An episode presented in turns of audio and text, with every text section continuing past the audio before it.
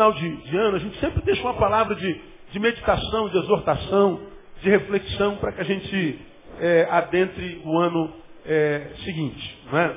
Eu queria, eu queria levá-lo a Romanos capítulo 7. Abre a tua Bíblia, Romanos capítulo 7. Prometo a você que às 10 horas em ponto a gente termina. Então vamos tirar o ponto daí, né? 10 horas e alguns pouquinhos minutos. Não chega a, a, a, a 10 e 10. Né? Em ponto eu começo porque eu tenho domínio sobre isso, mas depois não. Né?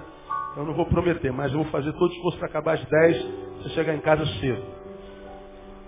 Bom, ah, há um poeta que diz que nem todos os sonhos se tornam realidade, mas não a realidade que não tenha nascido de um sonho. Você me ouve falar sobre isso há 15 anos.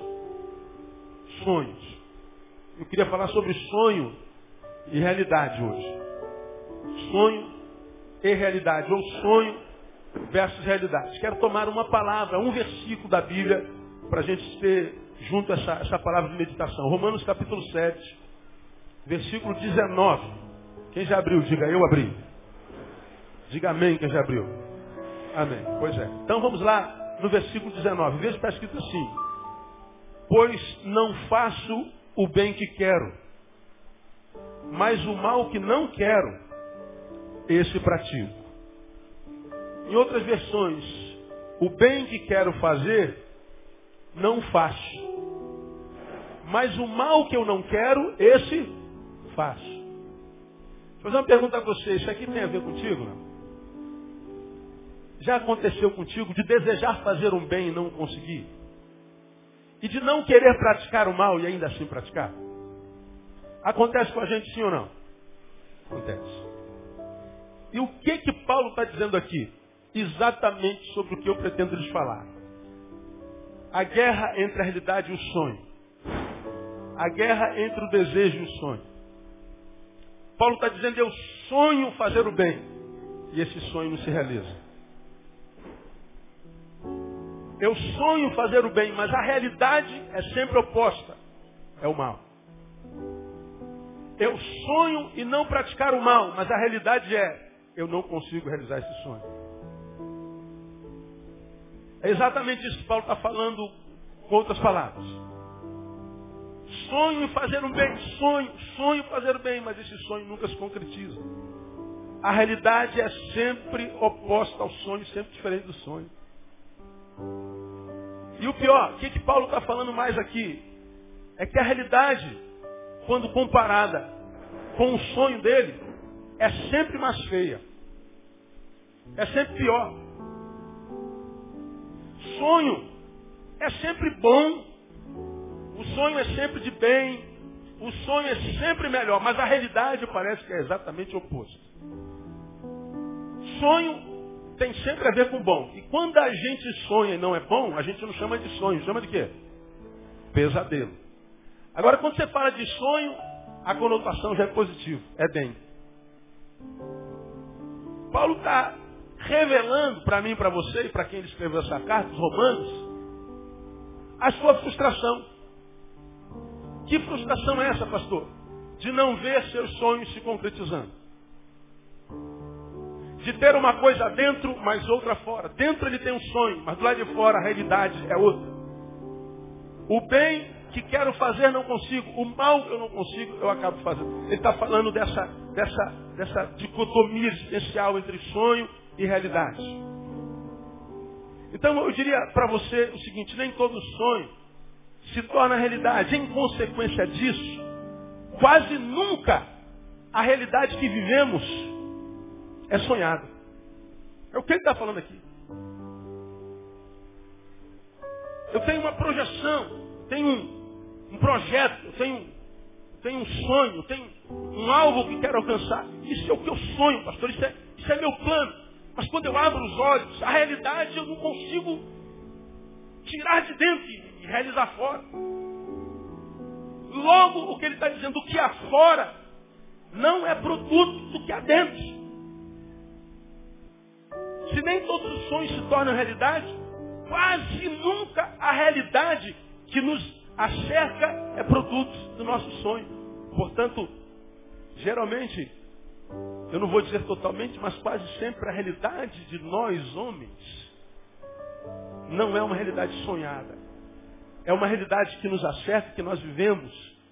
Se tivéssemos de fato ingerência sobre ela, nós a mudaríamos. A grande maioria de nós está chegando ao final do ano numa realidade que se você tivesse gestão, se você tivesse a rédea completa do que está além do hoje, provavelmente a maioria de nós não acabaria o ano como acabando está. A realidade que nos cerca no final não é a realidade sonhada.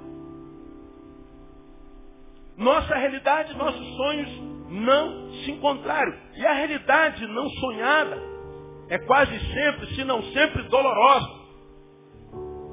Por que, que é dolorosa? Se vivemos uma realidade dolorosa, é porque faltam sonhos. Faltam sonhos. Continua o raciocínio. Agora, por que, que faltam sonhos? Porque a realidade é dolorosa, pastor. A gente sonha, sonha, sonha. Mas esse sonho não se torna realidade. Consequência disso, a realidade não é produto do que sonhamos ou do que planejamos. Ora, se nós sonhamos, planejamos e não vemos concretizando, quase nunca, o que, que acontece? A gente para de sonhar, porque parece que sonhos não se realizam mesmo. Você é, no final do ano, o que você sonhou ser no início do ano. Consegue trazer à memória alguns projetos do dia 31 do ano passado? Consegue trazer à memória alguns, alguns sonhos, algumas palavras proféticas que você liberou sobre 2009, no finalzinho do ano passado? Conseguiu realizar tudo?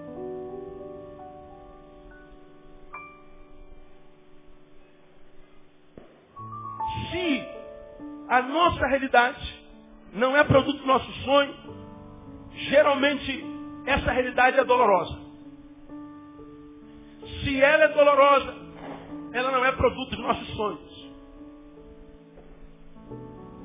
E se essa realidade dolorosa, negativa, não satisfatória, se nós vivemos uma realidade que não nos locupleta, que não é algo que que gostaríamos de estar vivendo no tempo que se chama hoje, ou no momento que se chama agora.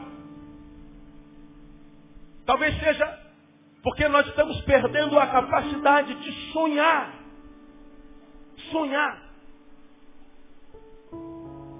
E essa realidade, a incapacidade de sonhar é muito mais contundente quem já passou da juventude, da fase das elucubrações, da fase do eu sei tudo. Só não sabe que não sabe nada. Quando você amadurece um pouquinho, lembra que eu preguei sobre maturidade aqui alguns meses atrás? Qual é a diferença do maduro para o imaturo? Lembra que eu falei sobre isso? O imaturo não sabe. E o maduro também não sabe. Ué, o imaturo não sabe? Não. E o maduro também não sabe. Qual a diferença do imaturo para o imaturo? Do maduro para o imaturo?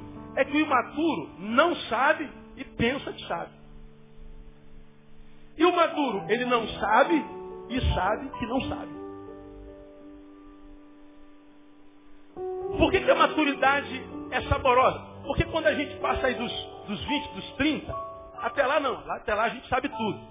Né? Até lá os mais antigos são quadrados, são ultrapassados, são né, bunda mole, é o que são. Mas a gente também já foi assim. Agora quando você passa dos 30 para chegar nos 40, você olha para trás e vê o quanto você era tolo e não sabia. Todo mundo sabia, menos eu ser. Você só descobre isso 20 anos depois. Não é verdade? Quem tem mais de 30 aqui está entendendo o que eu estou falando? Isso, você entende. Quem não tem 30 vai, vai entender quando tiver 30. Né? Você vai chegar lá, se chegar, né? Não, vai chegar em nome de Jesus, pelo amor de Deus. Vai chegar. Vai chegar. Né? Então a maturidade nos faz ter um contato mais profundo com a realidade. E essa realidade, na maturidade, quando não é o produto do nosso sonho, tem o poder, grave o que eu estou te falando, de roubar a nossa capacidade de sonhar. Agora eu vou dizer uma coisa para você, amado. Se queremos mudar nossa realidade, precisamos voltar a sonhar. Paulo está nos ensinando, ensinando isso nesse versículozinho. O bem que eu quero eu não consigo, mas o mal que eu não quero eu acabo praticando. Ele está falando da sua dificuldade. Quando chegar em casa, acaba de ler o capítulo 7 de Romanos. Não vai dar para me aprofundar na teologia dele.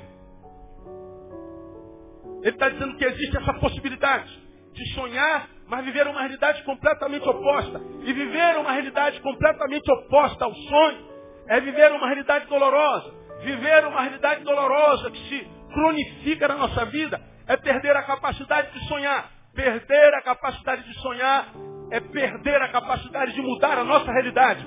Então, o primeiro conselho que eu te daria nesse final de ano, irmão, seja qual tenha sido a tua realidade, Peça ao Senhor a capacidade de voltar a sonhar de novo, porque só com o sonho a gente pode mudar a realidade. Quem está entendendo até que eu estou entendendo, pastor? Diga, irmão, que está pela que Deus te dê a capacidade de voltar a sonhar, irmão. Diga para ele aí. Não há como mudar a realidade sem que seja através do sonho. Bom, estar aqui hoje, sentado, é uma realidade. Essa realidade, já preguei sobre isso aqui, é produto do sonho que você teve à tarde. Hoje eu vou no culto da vitória. À tarde você passou tua camisa, botou a roupinha nova, engraxou o sapato. Pegou a pranchinha. A maioria de vocês, não é verdade?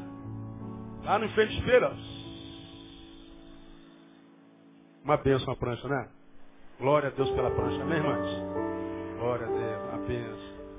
O tempo do Bob era do capeta, né, cara? Era coisa, era né, coisa horrível.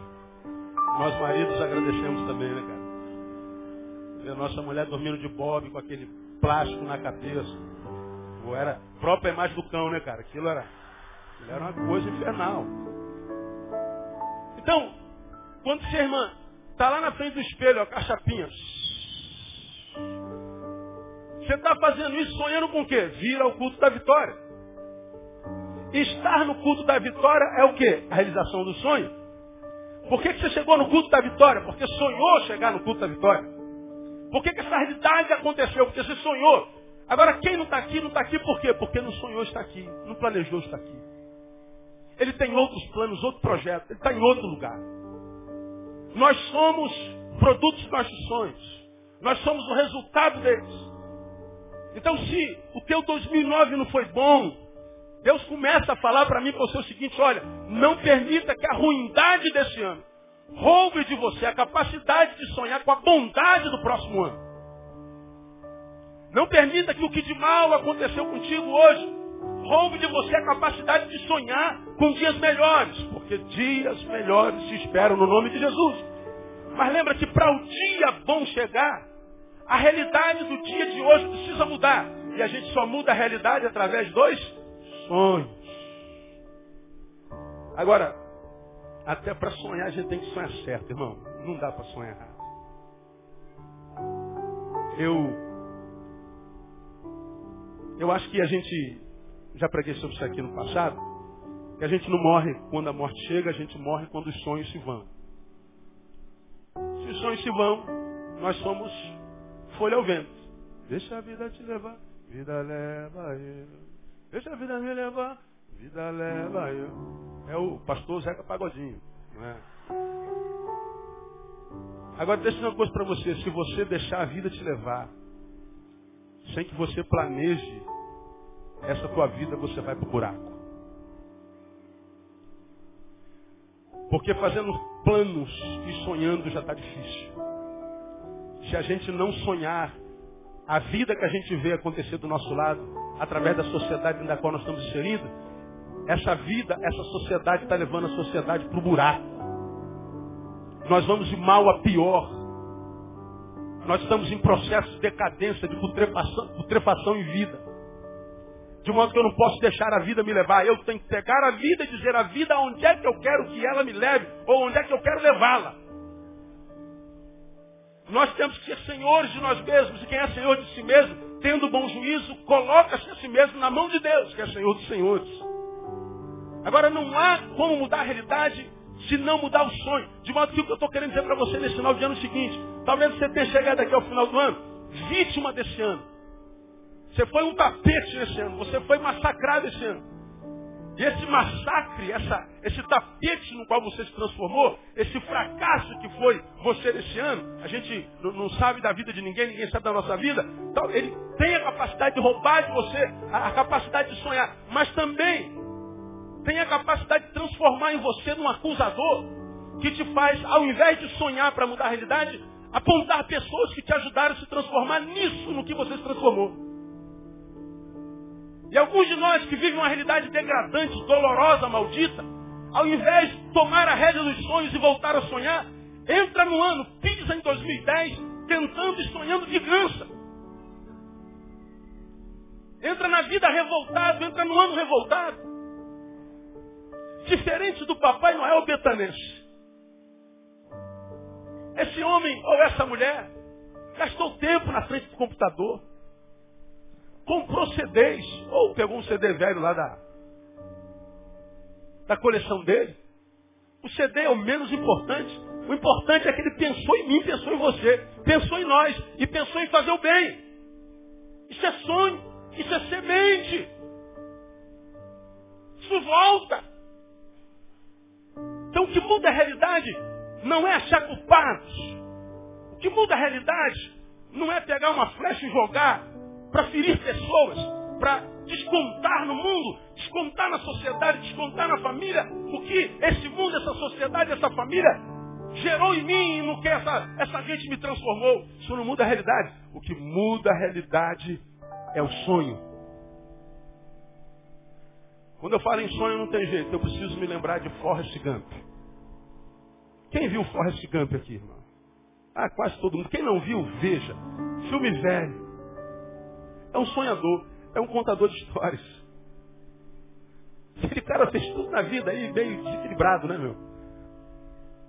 Mas tudo que ele fez deu certo. Sonho. Meu irmão, eu quero profetizar na tua vida no nome de Jesus. Essa noite Deus vai mudar a tua história. Eu não estou falando desse, nesse culto, estou falando nessa noite. Quero profetizar que você vai dormir essa noite, não vai acordar o mesmo. Deus vai engravidar você de sonhos para 2010. E esses sonhos vão mudar a tua história no nome de Jesus. Quem recebe, eu recebo essa palavra. Você precisa voltar a sonhar. Mas mesmo para sonhar tem que sonhar certo. Senão você vira um azedo, como a gente tem desses na nossa vida. Mulher azeda, homem azedo, filhos azedo, gente azedo que não celebra mais nada. Se lembra de alguém assim, sim ou não? Pois é. Gente que a vida transformou numa pessoa amarga. E na sua amargura, atira pedra. Ninguém presta. Homem nenhum presta. Mulher nenhum presta. Todo mundo é safado. E ninguém vale nada. E tá todo mundo. Tudo, tudo é safado e ninguém presta. É um generalizador. É um doente. Agora, quem fez isso com essa pessoa? Ah, foi o mundo? Não. O mundo faz com ele o que faz com nós todos. Faz conosco. Agora, se a vida é negativa, a forma como a gente reage à negatividade do mundo é que faz toda a diferença. Não é o que as pessoas fazem conosco. Não é o que o mundo faz conosco. Não é o que a vida faz conosco. É como a gente reage ao que a vida faz conosco. Por que, que essa pessoa que você conhece é amarga? Por que, que essa pessoa é ranzinza? Por que, que essa pessoa é negativa? Não celebra, não há mais sorriso na sua boca. Não é por causa dos outros, é por causa dela. Ela não soube reagir, permitiu que se roubassem sonhos. Ah, pastor, meu pai me estuprou. Eu conheço 200 pessoas que o pai estuprou. Algumas são amargas e infelizes, outras dizem assim, o que meu pai fez foi no passado, mas meu pai não faz mais. Então eu não vou ficar continuando servindo a do meu pai, uma vez que meu pai nem existe mais. Eu vou viver minha vida, é feliz. Ah, eu não conheço meu pai, não conheço minha mãe. Pois é, nós temos aqui na igreja gente que a mãe rejeitou e que quando nasceu ela sentou no vaso e o filho nasceu e dentro de um vaso sanitário. Temos aqui na nossa igreja que é bênção na tua vida uma pessoa que a mãe o pariu sentado no vaso sanitário. E a primeira água que ele conheceu depois do líquido amniótico foi da privada. Mas é um instrumento de bênção na sua vida, na sua igreja. vou dizer o nome dele porque é particularidade dele. Um dia ele fala para você. Rejeitado pela mãe. E é benção. Para mim, é uma das maiores que eu conheço. Não é o que fazem conosco, diria Jean Paul Sartre, é o que nós fazemos com o que eles fazem conosco. Então, se você puder, me ajuda aqui, para o irmão que está Você pode ser uma grande bênção, irmão. Diga para ele aí. Você pode.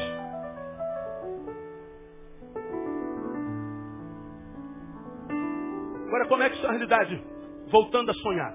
Agora, até para sonhar, a gente tem que sonhar com sabedoria. Não pode ser o sonho do imaturo. Porque o imaturo só sonha com a imagem. O imaturo só sonha com o nome. O imaturo só sonha em ter. O imaturo só sonha com o que vocês vão ver e não com o que se é. Temos que sonhar com maturidade. Eu quero compartilhar com vocês três tipos, três sonhos, bem rápido. Em três áreas da vida, com relação à vida pessoal, com relação à vida sentimental ou relacional e com relação à vida espiritual ou à nossa relação com Deus. Sonhos. Porque a nossa vida se resume nisso. Com relação à vida pessoal, geralmente qual é o nosso sonho na virada do ano ou o nosso sonho constante? Eu quero ser uma pessoa melhor. Quem quer ser uma pessoa melhor aqui em 2010? Glória a Deus. Domingo passado alguém me deu um abraço tão gostoso ali. E ela falou assim, meu pastor, eu te amo muito. Por favor, não mude. Eu falei, opa, não receba essa palavra, irmã. Não, não, pastor, o senhor não entendeu. Não entendi sim, eu estou tentando é, aproveitar para ensinar. Quando ela diz, pastor, não mude, ela está falando, continue sendo como você é. É esse casca grossa que o senhor é, mas dizendo a verdade, doa quem doer. Continue sendo como o senhor é. é como o senhor, o senhor me abençoa. O senhor não mude. Eu falei, não, irmão, eu preciso mudar. Eu amanhã quero ser melhor do que hoje. Depois de amanhã eu quero ser melhor do que eu fui hoje. Eu quero, eu quero mudar sempre, eu quero mudar constantemente, eu quero ser um, um, um, um ser mutante. Eu prefiro ser essa metamorfose ambulante do que ter aquela velha opinião formada sobre tudo. Porque quem tem a velha opinião formada sobre tudo virou religioso, virou insensível. Acha que mudar é vergonha, não mudar é necessidade. Princípios não mudam, mas a forma de viver esses princípios muda. Então, com relação à vida pessoal, qual é o nosso sonho? Ser uma pessoa melhor. O nosso sonho é ser uma pessoa melhor. Mas qual é a realidade que nos cerca hoje? Quando olhamos ao redor, sociedade, percebemos que estamos cada vez o quê? Pior.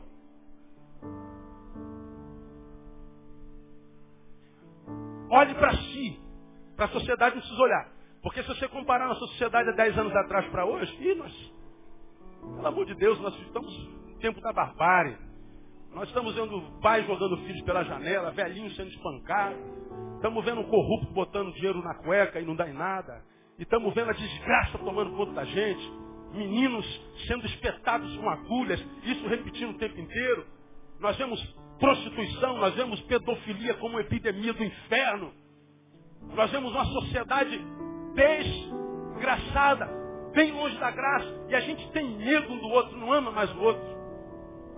Nós estamos muito pior do que estamos outros. É verdade. Mas e você? para e pensa. Do ano passado para cá, você melhorou ou piorou? Se Deus chegasse aqui e falasse assim, ô João, imaginemos que seu nome seja João. Você quer continuar sendo que você é agora, ou você gostaria de voltar a um ano atrás? Ser aquele que você era um ano atrás? Qual que você escolheria? Precisa me responder, você e você. Então, como nem todo sonho se torna realidade, e se ele não se torna realidade, a realidade é, não é o sonho que tivemos, com relação à vida pessoal, eu preciso continuar sonhando ser uma pessoa melhor, mas entendendo que mesmo que a realidade ao redor seja de que eu esteja sendo uma pessoa cada vez pior, eu preciso tomar uma postura. O que fazer, pastor? Sonhar acordado.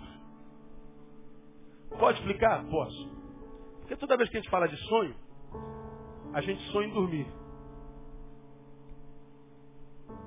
Quando eu durmo e sonho, esse sonho nem sempre ajuda muito. Porque a Bíblia diz que o sonho vem do muito trabalho. É o nosso estresse que está saindo. Nossos medos, nossos temores. Olha, a filosofia, a psicanálise, cada um de nós diz uma coisa a respeito do sonho. E a verdade é que a maioria dos nossos sonhos não tem sentido. Algum de nós sonha e não lembra de manhã. É meu caso. Eu sei que eu tive um sonho maravilhoso. Mas não adianta. Você está aqui sonhando assim, 120 milhões. Ô oh, Jesus. Sabe do que, é que eu estou falando? Não. Sabe? Você é crente, né, irmão? Mas mesmo o crente deu viajadinha assim, pô, 120 milhões, hein? Meu Jesus. Meu Deus do céu, o que, que eu faria com 120 milhões? Ó? Aí se vê no jatinho para Nova York, né? Com a criançada do lado. Você sonha na praia, naquela mansão, aquele, aquele carrão, aquela motona, né? Quem é solteiro, safado, cheio de mulher do lado, né? Ó viagem. Poxa, 120 milhões. Aí quando tu abre o olho, acorda, volta para a realidade. Olha para tua conta bancária. É sangue de Jesus tem poder, né, mano? Só a graça de Jesus. Dá uma dor no coração terrível, né? Pois é, o sonho de olho fechado não ajuda muito. Que sonho é sonhar de olho acordado. Sonhar de olho acordado, o que, que é que eu estou querendo dizer para você? Sonhar de olho acordado é sonhar e trabalhar. É, glória a Deus. É isso aí. Isso é o Senhor dizendo amém. É projeto. Só que o sonho que muda a realidade é o projeto, que é projeto em mim, mas que faz minha mão colocar na enxada. É sonhar ser o que eu sonho ser e trabalhar para ser o que eu sonho. É sonhar acordado. É sonhar e ter posturas que, Senhor, uma realidade só pode ser transformada com sonho. Uma realidade só pode ser transformada com trabalho. Isso se chama inconformismo. Você precisa ser um eterno inconformado. Você precisa ser alguém, aspas, ganancioso. Não, peraí, pastor, ganância é do capeta. Não, a ganância que eu estou falando não é de ter muito mais do que precisa. É só de sair do lugar onde você está. Isso é gana. Ganância vem de gana. Vem de vontade. Vem de coragem. Vem da realidade de querer ser mais do que um homem de Deus. Ser um homem. Alguém que corre atrás e não só fica dizendo para Deus, Deus, o meu sonho é esse. É alguém que diz para Deus o sonho e ajuda Deus a concretizar o sonho. É sonhar acordado. O que, é que você deseja ser, meu irmão? Na cabeça de Deus você já é no nome de Jesus. É sonhar acordado. É sonhar e trabalhar. Porque só assim Deus pode mudar a nossa realidade. Ganância tem a ver com leva-me além. Leva-me além. Leva-me além. Canta. A um nível mais profundo de intimidade contigo, ó Senhor. Leva-me além.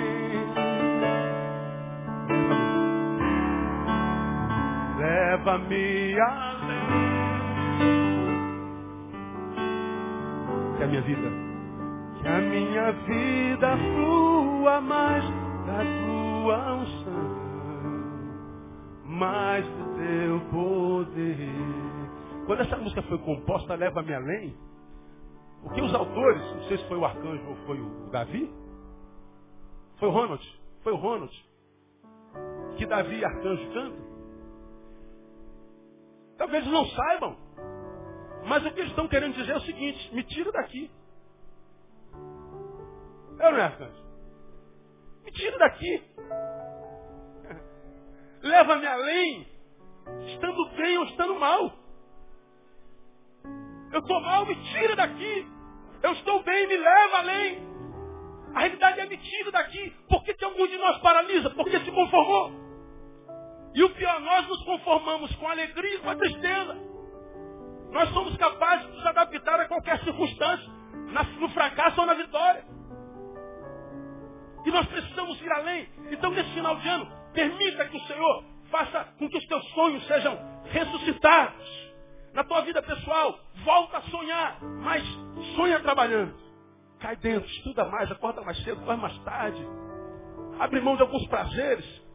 Traz de volta a, a, os teus sonhos na vida pessoal. E com relação à vida sentimental, pastor, eu vou falar um pouquinho sobre vida sentimental. Porque, cara, não tem como ser feliz sem ter alguém. Tem?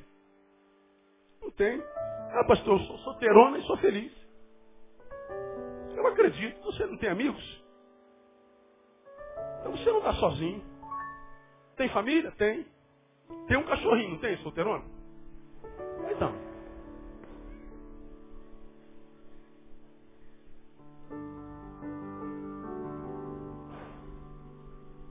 Olha o sonho para a vida pessoal.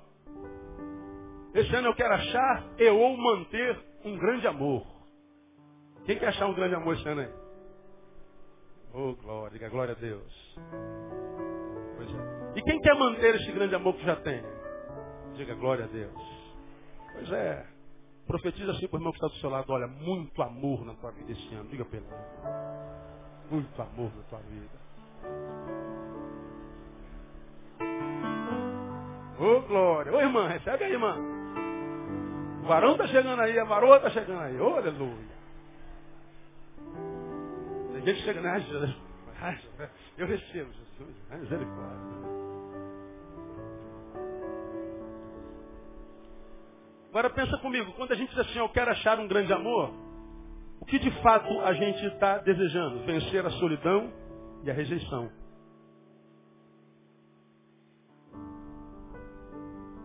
Eu quero vencer a solidão. Solidão não se mata colocando alguém do lado. Não adianta. Porque o antagônico da solidão não é a presença. O antagônico da solidão é a intimidade. Só se mata a solidão com a intimidade. Se não tiver intimidade, continua só, mesmo casado. Quem casa só para vencer a solidão, sem amar o sujeito, continua sozinho. Era um solitário solteiro, agora é um solitário casado. Continua solitário. Porque o que mata a solidão não é a presença de alguém, é a intimidade. Intimidade só é possível com amor. Então quando você diz assim, eu quero vencer a solidão, quero vencer a rejeição, por que, que dói tanto no nosso coração quando um amor acaba, quando o um relacionamento acaba? Nós temos aquela sensação de perda que parece que a gente não vai suportar, não é? Rejeição. Você foi amado, agora não é mais. Dói ou não dói? Dói. É a rejeição. Então eu quero achar um grande amor, quero vencer a solidão, quero vender. Eu, eu preciso de achar alguém. Agora, qual é a realidade? Eu não posso confiar em ninguém. Em quem você confia, cara? Você que se enxerga, meu irmão ou minha irmã, você que é você que sabe que a natureza não foi tão generosa com você. Dá para entender, não? Dá. É o nosso caso, né, meu? Nós não temos olhos verdes. Cabelo não é, não é liso, não cai sobre os olhos. Ah, a camisa é tudo de bolinha agora tal. Tu tá vivendo a tua vida, aparece aquela que a natureza foi 20 vezes generosa com ela. Na fila da beleza passou 15 vezes. E ela sorri para você. Um monte de gente na igreja. E ela sorri logo para você. Você fala assim, ah, esmola demais? Não, não é possível. Não é possível. Para mim que ela está rindo é pra... A gente desconfia quando a esmola é grande demais. A gente tem, tem alguma coisa errada, estão mangando de mim. Porque a gente não confia em ninguém. Quando alguém aparece perto da gente, olha que coisa horrível, irmão. Querendo nos ajudar, hoje a gente desconfia. Não é verdade? Não, peraí que eu vou te ajudar. Mas peraí, troco de quê? Está me fazendo esse favor por quê? A gente não espera mais solidariedade, educação. Você que anda de ônibus, trem. Tá a irmãzinha lá, com um bebezinho no colo. Ponto final. Ela para na frente do, do irmão. O que, que o irmão faz logo? O cara vai dormindo, dormiu. Agora o cara fala assim, senhora, por gentileza, sente-se no meu lugar. Ela vai sentar, mas você não tem um prego em cima do, do coisa, porque não existe mais. Não existe. A gente não confia mais, a realidade é que eu não confio em ninguém. Ora, Se eu preciso de alguém, porque a Bíblia diz, não é bom que o homem esteja só. Mas ao mesmo passo, 2 Tessalonicenses, 2 Timóteo capítulo 3 diz que os últimos tempos seriam penosos, porque os homens seriam amantes de si mesmos, detratores, inimigos do bem, desobedientes a seus pais, violentos, gananciosos. Ora, de um lado eu não posso só, do outro lado eu não posso confiar em ninguém. O que, que eu faço? Ouve a vovó, antes só do que o quê? Não, isso não é verdade não. Como é que eu venço essa realidade de precisar de alguém e não poder confiar em ninguém? Desenvolver relacionamentos que sejam mais do que meros encontros. Relacionamentos que sejam mais do que algo que te ajude a matar ou passar o tempo. Porque a maioria das relações humanas são só para passar tempo. E aí, brother, vamos sentar para tomar alguma coisa? A gente nem, nem é brother, não é amigo, nem nada. A gente só quer matar tempo.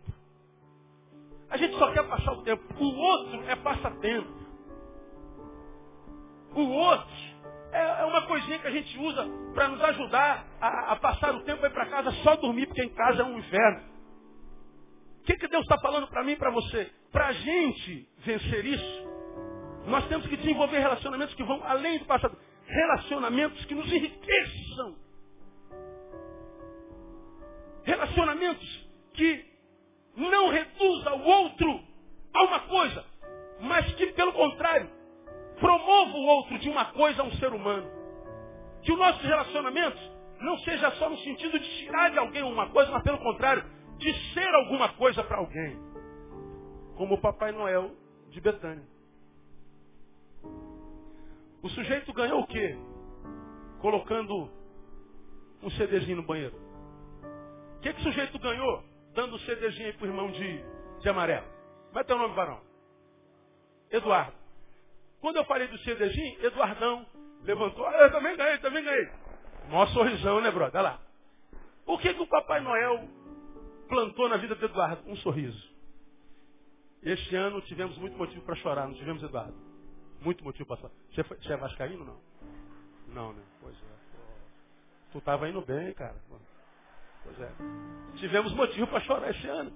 Mas também tivemos motivo para sorrir, amém, Vascaínos? Pois é. Tivemos motivo para sorrir. Tivemos motivo para chorar. Agora, o, o Papai Noel de Betânia fez o que? Fez esse cara sorrir. Fez o irmão do coral sorrir. Me fez sorrir. Te abençoou. Ele estava se relacionando ou tentando manter um contato com alguém com quem ele não estaria fisicamente, com quem ele não estaria pessoalmente, mas alguém com quem ele manteria um contato espiritual, pelo menos psíquico. Porque a intenção dele é, eu quero abençoar essa vida. Eu quero ser alguma coisa na vida desse alguém. Eu não sei nem quem é esse alguém, mas eu quero ser alguma coisa para ele. E foi. Agora, você acha que a vida não devolve isso para o Papai Noel de Betânia? Você acha que a vida não vai devolver isso para ele? Por que, que nós vivemos nesse mar de desgraça? Porque nós olhamos para o outro e só queremos usar. Nós olhamos para o outro e reduzimos a uma coisa. Nós olhamos para o outro e fazemos dele só um passatempo, mesmo que sejam nossos amigos. Nós nos encontramos para passar tempo, nem sempre trocamos ideias que nos alimentam, que depois dela nos enriquecemos, nos tornamos pessoas melhores. Faça uma análise dos seus amigos em 2009. Veja, dessa multidão de conhecidos e colegas que você tem, quantos acrescentaram alguma coisa à tua vida? Pega teus brothers. Pega esses caras, essas mulheres que por causa deles você brigou com seu marido, brigou com a sua mulher, brigou com seus pais. Veja o que, que eles acrescentaram a você. Diga, depois que ele entrou na minha vida, minha vida, meu Deus, enriqueceu muito. Ou veja se a sua vida não piorou com, com o marido, ou com a esposa, ou com o pai, ou com seja lá quem for. Aí você não sabe por que, que teus sonhos não se tornam realidade. Você não sabe porque a tua realidade nunca tem a ver com teu sonho. Porque os teus relacionamentos estão te roubando da essência e o essencial. Deus está dizendo para mim e para você nesse final de ano. Reavalie as tuas relações. Relacionar-se bem é amar-se a si mesmo. E só quem se ama pode atrair um relacionamento saudável. Então, quando eu meço minhas amizades, quando eu peneiro minhas amizades, estou me amando. Amor próprio.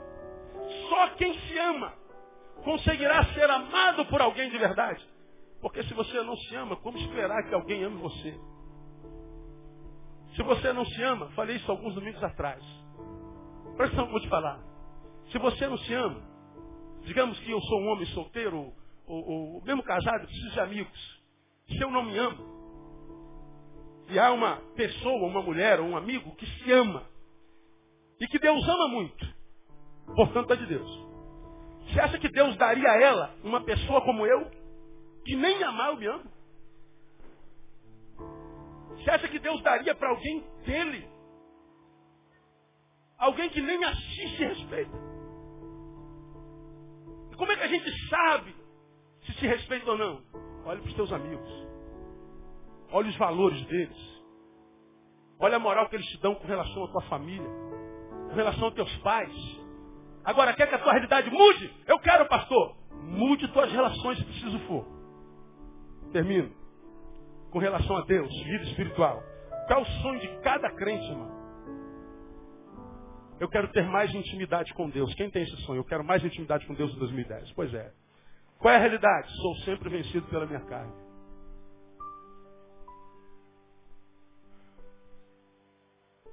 Você fala assim, Deus, tu sabes o quanto eu queria ser santo. Tu sabes o quanto eu queria matar-me a mim mesmo para viver só para ti. Mas nunca consigo. O que, que eu preciso fazer? Mude o foco da sua vida. Ou o foco da sua busca. Como, pastor? Mateus capítulo 6, versículo 33. Mas buscai primeiro o quê? O reino de Deus e o que mais? A sua justiça. E as outras coisas? Busca primeiro o reino de Deus e a sua justiça. E o carro que você sonha? Vem depois. Busca primeiro o reino de Deus e a sua justiça. E o concurso público que você quer passar? Vem depois. Busca o reino de Deus e a sua justiça em primeiro lugar. E o casamento que você deseja? Vem depois. Busca o reino de Deus e a sua justiça em primeiro lugar. E o aumento do salário que você tanto anseia? Vem depois. Busca o reino de Deus e a sua justiça em primeiro lugar. E todas as outras coisas serão o quê? Acrescentadas. Meu irmão, se você é de Deus, você não precisa correr atrás das coisas. Deus vai fazer com que as coisas cheguem até você. Tua busca não deve ser por coisas. Tua busca deve ser entrar no reino e permitir que o reino entre em você. Se o reino entrar e você entrar no reino, quando você entrar no reino, todas as coisas que você precisa para viver no reino te serão acrescentadas. Muda o foco da tua coisa. Pastor, eu quero, eu quero ser o presidente da República legal. Mas diga, antes disso eu quero buscar a face de Deus. Antes disso eu quero buscar o reino de Deus. Antes disso eu quero estar na presença de Deus. Eu quero gastar um tempo com Deus fazendo isso. Você vai ver que a coisa principal voltou para o lugar da coisa principal. Porque você já aprendeu aqui, repita comigo. A coisa principal é fazer da coisa principal a coisa principal. Qual é a coisa principal? Como é o nome dele? Jesus. Meu desejo, irmão, é que Deus te engravide de sonhos. Oh, meu Deus, sonhos. A gente não morre quando a vida vai, a gente morre quando o sonho.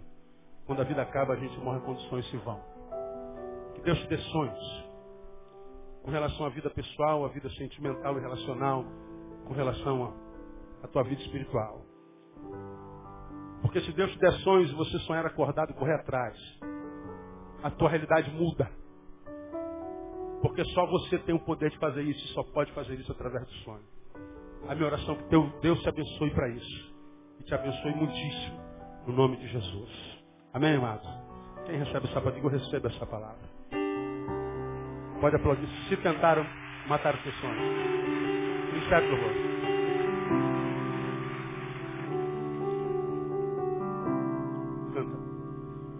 Se tentaram matar os teus sonhos. Vamos ficar em pé para orar? Sufocando o teu coração. Se lançaram você numa cova e ferido perdeu a razão. Declare se tentar matar os teus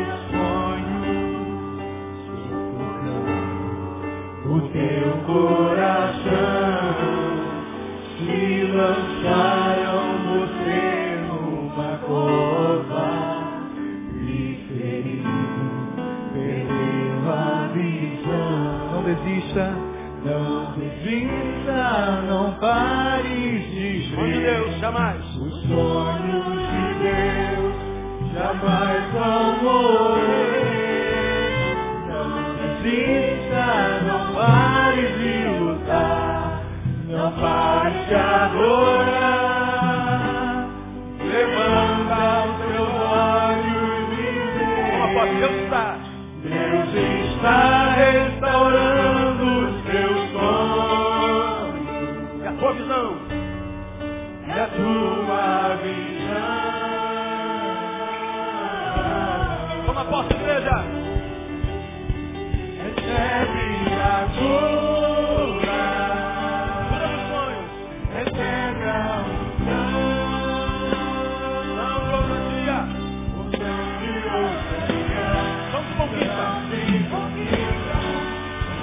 sido